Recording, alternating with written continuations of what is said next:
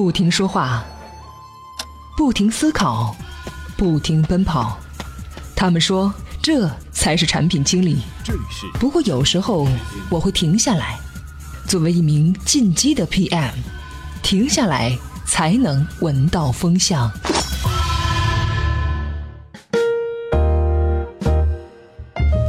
步子迈的再大也不怕扯到蛋，欢迎各位来到进击的 PM 频道。九月十六号，这全球数一数二的年轻富豪 Facebook 的 CEO 马克扎克伯格当众表示，除了那个竖起了大拇指点赞的按钮，脸书正在开发新的功能，用来表达喜欢以外的其他复杂情绪。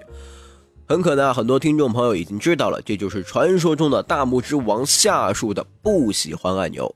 要说这个玩意儿也不是什么新鲜事儿了，国内的知乎网站可以点赞同和感谢。反对加没有帮助啊！用户呢可以非常方便的去捧一个答案或者黑一个答案，但是社交软件和问答网站的产品逻辑毕竟还是不一样的。Facebook 的用户们怎么看待这个不喜欢按钮呢？资讯过后，我们回来接着聊。每日必知。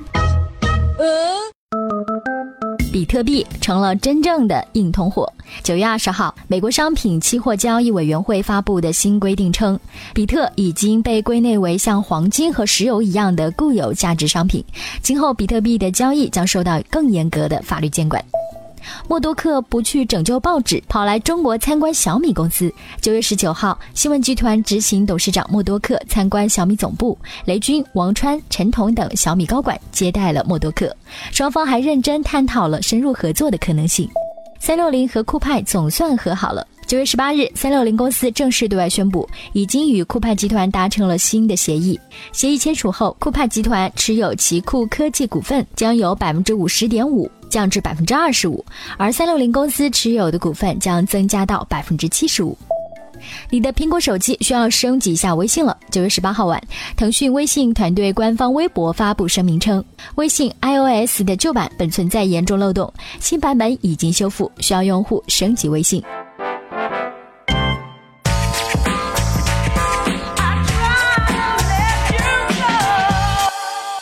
欢迎回来。不管广大的中国网民能不能方便的接入 Facebook，都不能阻止它已经成为了全球最大的社交网站。上个月，它的单日活跃用户突破了十亿，这是什么概念？七分之一的地球人每天都在上面更新自己的资料。要是 FBI 想找到某个人，Facebook 一下确实是一个不错的选择。拥有海量用户的脸书，加一个功能少一个功能都是非常非常大的事情。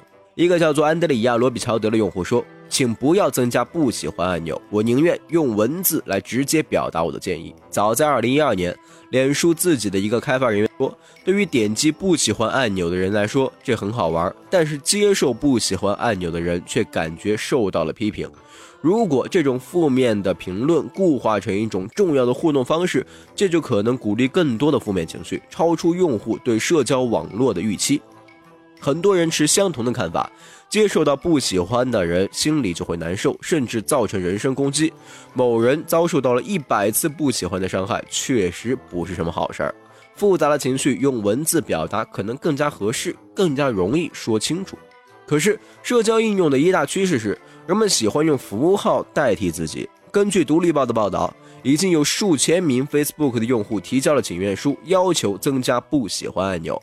另外，有些重度客户脑洞开得很大。他们说，如果在 Facebook 上看到了战乱的新闻，或者朋友的亲人去世了，或者同学失恋了，很明显，这时候过去点个喜欢，或是点个不喜欢都不太合适。可以增加一个同情按钮，而不是不喜欢按钮。甚至啊，有人要求追加一个个性的竖中指按钮。